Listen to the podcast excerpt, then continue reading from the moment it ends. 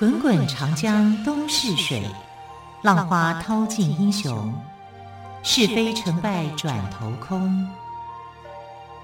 古今多少事，都付笑谈中。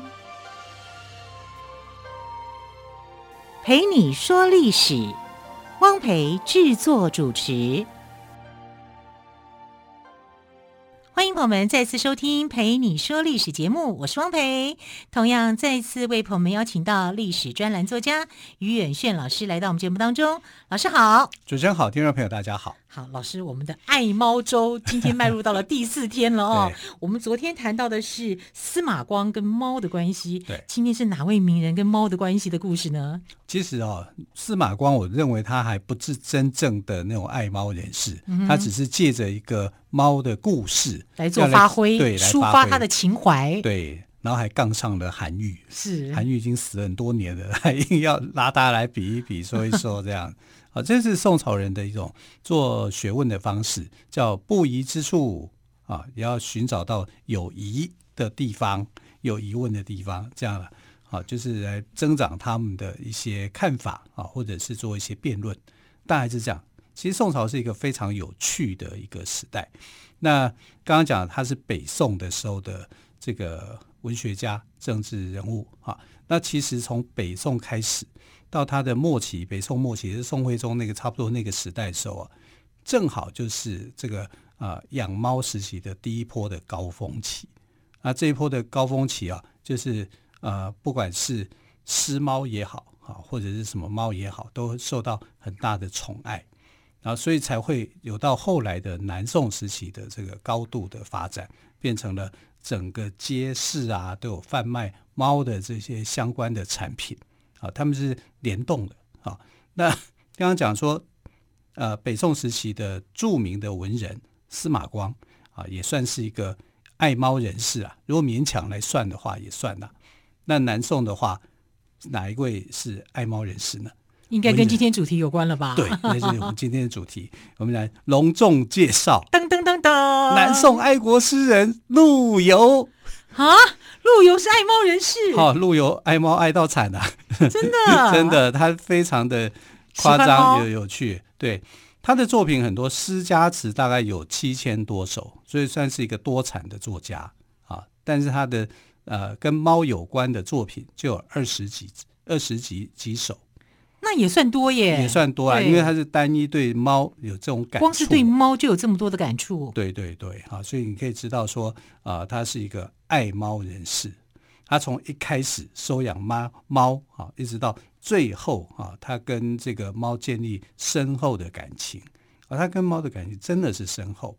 啊，所以呃，陆游我们在想说，他是一个爱国诗人，然后他跟他的这个表妹唐婉有轰轰烈烈的这种爱情啊，虽然后来唐唐婉是跟他分手啊，因为呃，陆游的妈妈不喜欢唐婉，然后就要他们两个离婚，哈。对呀、啊，他娶表妹嘛，然后后来就跟表妹离婚。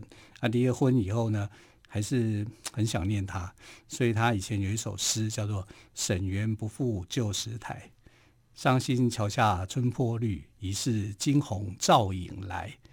那惊鸿照影，你看这个字写的多好啊！对，就没想到他在写猫 但这个跟猫没有关系。惊鸿照影嘛，对，这是跟猫没关系的。那他什么时候？喜欢上猫的，应该讲他什么时候他需要猫的，老鼠多就需要猫。对呀、啊，对呀、啊。那他为什么老鼠多？因为家里面书太多，书太多了，他有上万卷的书。哇！啊，宋朝是一个，因为老鼠是啮齿类的动物，所以他家书多，所以也吸引了这些老鼠来，就对。就蛮好咬的、啊，磨磨牙齿、啊，磨牙齿。对啊，你有上万卷的书啊，你要有人照顾啊。啊，可能一只猫可能还照顾不了，啊，所以他有三只猫，啊，就是在文献上面看到的三只猫是蛮特别的。有一只啊，取名叫做雪儿，雪儿你就可以想象就是白猫，啊，白雪嘛，啊，叫雪儿。另外一只鼻子塌塌的，他就叫它粉鼻，一个还蛮可爱的名字，粉鼻，粉红色的粉嘛，对对对，鼻子的鼻，粉鼻，粉鼻，哎呀，干脆叫北鼻不就好了？那时候不流行英文了。对，那最后一只小猫很可爱，叫小鱼兔。嗯、小鱼兔，对，小鱼兔就就有点文学味了。小鱼是鱼鱼类的鱼吗？鱼是鱼市的鱼。哦，鱼市的鱼。啊、其实这个鱼是怎么样？怎么样？鱼是的鱼啊，应该念乌兔。哦。啊，但是我怕说，哎，大家在看的时候啊，可能会。不太了解，说为什么要念乌兔？乌兔，这是古时候的念法。哦，就是鱼市的鱼，古古音念乌就对了。对对对，然后兔就是兔子的兔，然后草字边。哦，兔丝花的兔。对啊，那草字头啦，草字头。鱼兔是什么意思呢？鱼兔是南方的语言里面、嗯、啊，楚国南方方言语言里面小老虎的意思。哦，鱼兔有小老虎的一个意思。对对对，我们知道在、那个、那代表是，既然叫小老虎，是代表它有点凶悍吗？呃，是这个意思，是有那种味道，嗯啊，因为鱼兔就是小老虎，嗯哼，但也可爱，也也也壮啊，小老虎。嗯、但是因为过去啊，在楚国的时候啊，有一个宰相啊，令尹啊，叫做子文。那子文的是他的字，他的正确的名称啊，叫做豆鼓鱼兔。哦，好像日本人名字哦，对啊、四个字，四个字 啊，战斗的斗，谷物的谷，豆鼓鱼兔。豆鼓鱼兔，对对对，那有特别的意义吗？他从小被被这个呃被弃养，然后但是呢有小老虎去照顾他，哦、有老虎来照顾他，这个长大，所以他他的成长过程，他算是楚国的一个很特殊的一个宰相。啊，他曾经三次当令尹，也是三次当宰相，所以在史书上面对他哦，就是当时对呃楚王的那个呃协助哦。是，他是非常有功劳的啊，所以楚国人非常喜欢这个令尹。那他因为小时候的那个遭遇，又被老虎抚养，老虎抚养哎，所以他的外号叫做呃，他的名字就叫鱼兔，鱼兔就是老虎啊。那那他的字大家比较常听到，因为斗鼓鱼兔听起来这这什么名字啊，这么长啊。后来他的字叫做子文。那子文啊，但因为他当宰相，楚国宰相的名称叫令尹，所以叫令尹子文。令尹子文都是四个字。令尹是宰相的名字，对对啊，他就叫他子文，嗯、大家很亲切称呼他就是子文。子文对，对子文史上就只有一个在楚国历史上能够称为子文的，也就是他了。啊，就他的名字叫斗鼓鱼兔，好特别哦。所以我说这个陆游在取小鱼兔的时候，他是有典故的。对，他是善用各种典故的，所以连小鱼兔也是这样。小鱼兔什么意思啊？哈，不懂啊，就是小老虎啊。那他应该很宠爱这只猫才对。啊，这只猫非常受，所以他才会在名字上下功夫。对对对，哈，因为这只猫呢，它是跟邻居要来的。我们讲说，你不是用聘的吗？啊，对，用聘的，真要讲啊，用聘的啊，用什用什么聘？就是用鱼嘛，嗯、啊，或者是大鱼、小鱼、鱼竿，或者是。就是心意啦，对，或者用盐巴也可以聘哦，啊，就是盐啊，包包成一包啊，它也可以在宋代，这也算是一个高贵的礼物啊，因为缺盐嘛，盐这个东西是很重要的，柴米油盐酱醋茶啊，所以盐你要有盐，有鱼干，有这些东西，它都可以变成是可以为猫下聘的东西，好，所以他就聘得了一只小猫。那这只小猫一开始没有名字。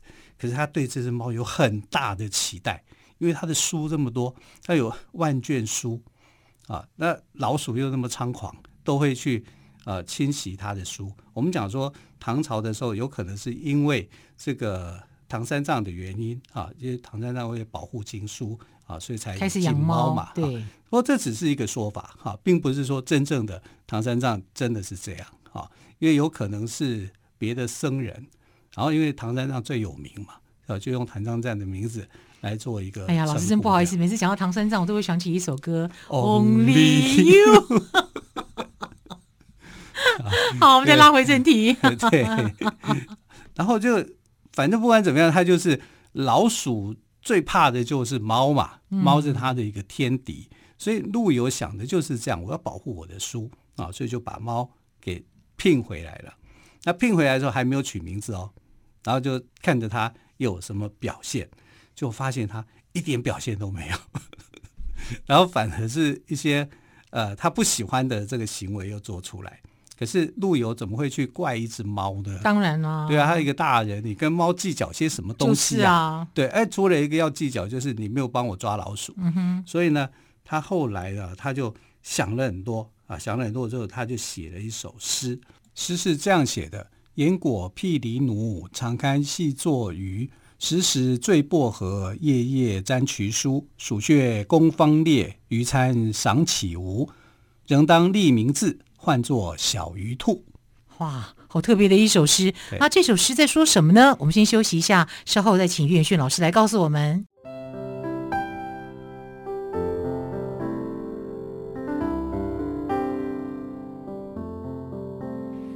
见台北的声音，拥有颗热情的心，有爱与梦想的电台，台北广播 FM 九三点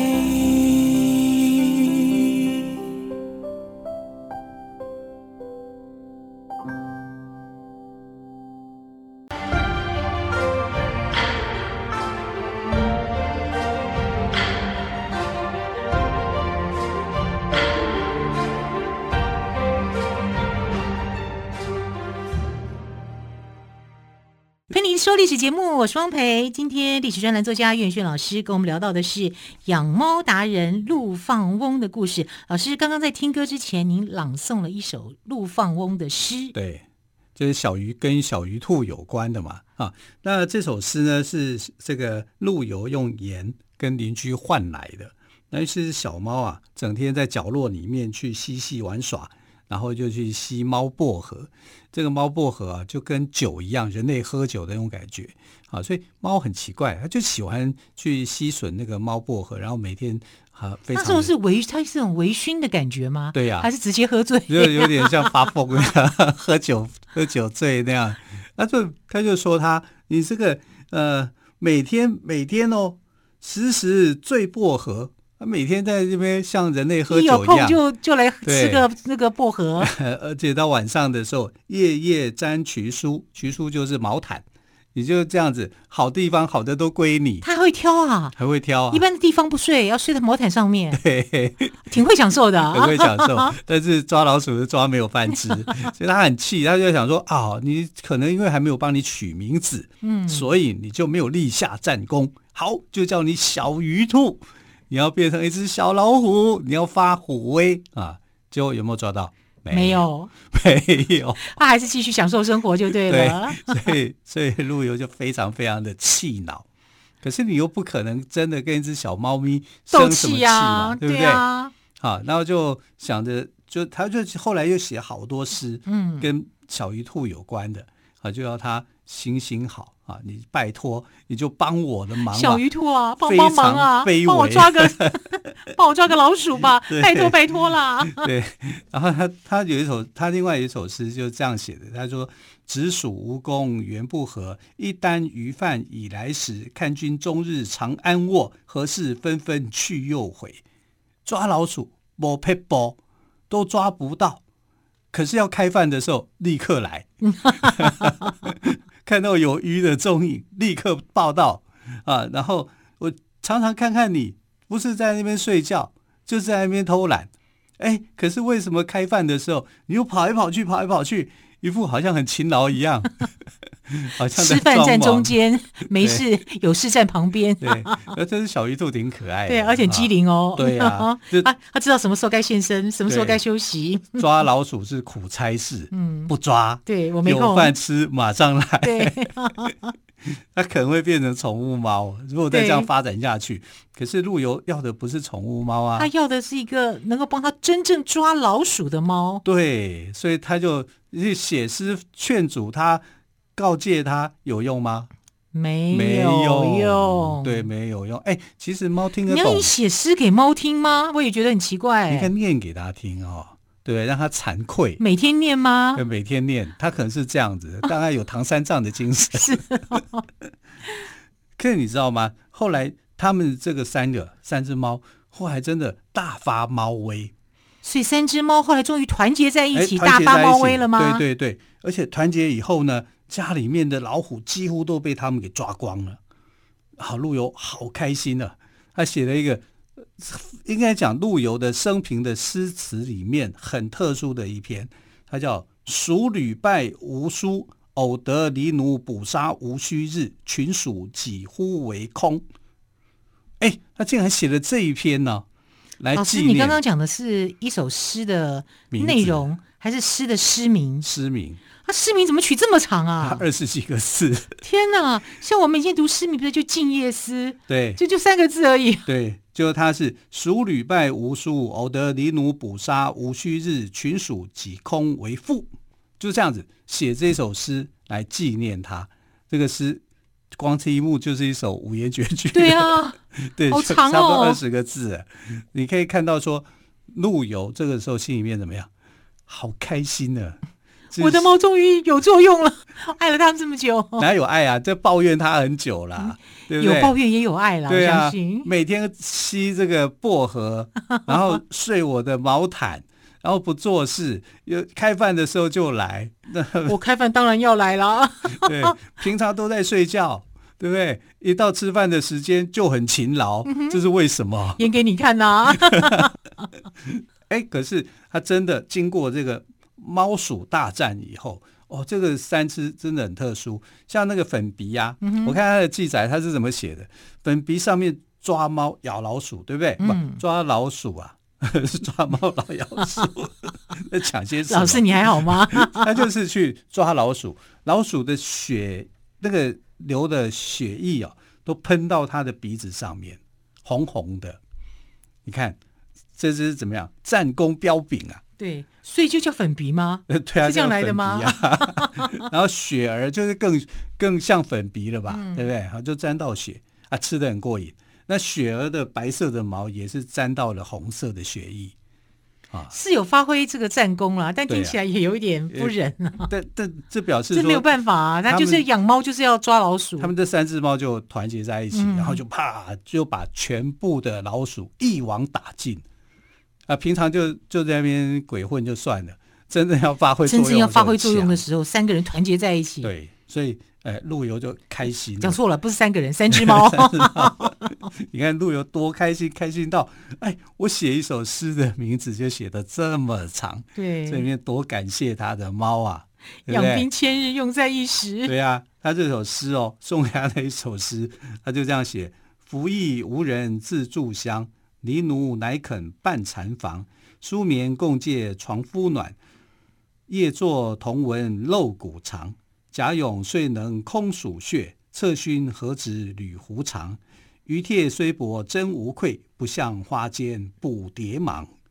哎，以前他一直在埋怨说，猫咪为什么不抓老鼠啊？然后就长吁短叹啊，对不对？我把你们，我用盐巴把你们换回来，你们。这么样的不给我面子，什么老鼠都抓不到，也根本不去管老鼠这件事情。哎，可是现在我发现你们好可爱哦，我的书你们都保护的好好，好好的。觉得它最重要的是它的万卷书，万卷书，万卷书哈，有这只猫，所以他才需要这些猫来保护他的书。对，所以他就觉得他好爱他这些猫，啊，都把它们抱紧紧的这样。啊，这个报警处理呀，啊，啊，就是就对他们非常非常的爱护，嗯、尤其是小鱼兔，小鱼兔它从小换过来成一个小猫，它这时候真的有那种小老虎的那种担当跟勇气，所以它就非常从只会吃薄荷叶 享乐生活，到真正大发猫威的时候。可是你也看到陆游他的这个养猫人生，他的猫奴人生里面的一个发展跟变化。嗯啊，从一开始啊，好高兴啊，我终于换来的猫啊，一直到换来的猫，结果猫竟然就是不抓老鼠了，整天在那边玩，也不知道他在玩些什么东西，爱吃爱玩，爱吃爱玩，爱偷懒啊，然后呃，他就好人性化，我觉得，所以他就长吁短叹的陆游想说，我养你们做什么？就一旦哎发挥了团队作战的时候。每只猫都有战功的时候，嗯、他就觉得，哎呀，养猫真好。你很难想象那一场的猫鼠大战是多惨烈，因为他要守护他的万卷书，然后这些一定就是在晚上发动的嘛，对，对不对？然后这些老鼠们全部被歼灭。他讲了，我一只老鼠都看不到，都跑掉了。感觉像战争的，我怎么感觉、啊？他还要还要部署你，你负责前方，我负责后方，对，可能有个策略，对，还有个策略联盟的 感觉。对，那可是这你知道，对陆游心里头就有很大的安慰啊。这些猫咪们就陪伴他，所以呢，他有另外一首诗哦，就讲啊，呃，风卷江湖雨夜春，四山声作海涛翻。溪柴火软蛮沾暖，我与狸奴不出门。啊，为什么呢？因为下大雨，天气不好啊。天气不好的情况之下，我干嘛出门啊？我守着我的猫咪们，我跟他们一起睡觉啊，就怡然自得了。因为其实我是下半部还有哈、啊，就是在讲到这个呃战争的情形啊，就是呃政治上的一些纷争。他就想，我已经不要这些政治的纷争了，我跟你们争些什么东西呢？你们这些人。在排挤我，在做些什么？可是我的猫咪不会排挤我啊！在下大雨的时候，在狂风暴雨的时候，它一直在我的身边，一直在我身边。宠物不一样啊，就不一样啊！已经把它当家人了，是，它 要有一个入家人仪式啊，嗯，对不对？不但是变成家人，而且还是他的心灵的安慰。所以我觉得陆游陆放翁他是真心的喜欢猫的。啊，相较之下，司马光可能没有那么浓啊，因为司马光写的那个《猫树传》，我一看我就觉得感觉是感受上是不一样的，哈，不像他是真心喜爱猫的，而且跟猫有一段的心路历程。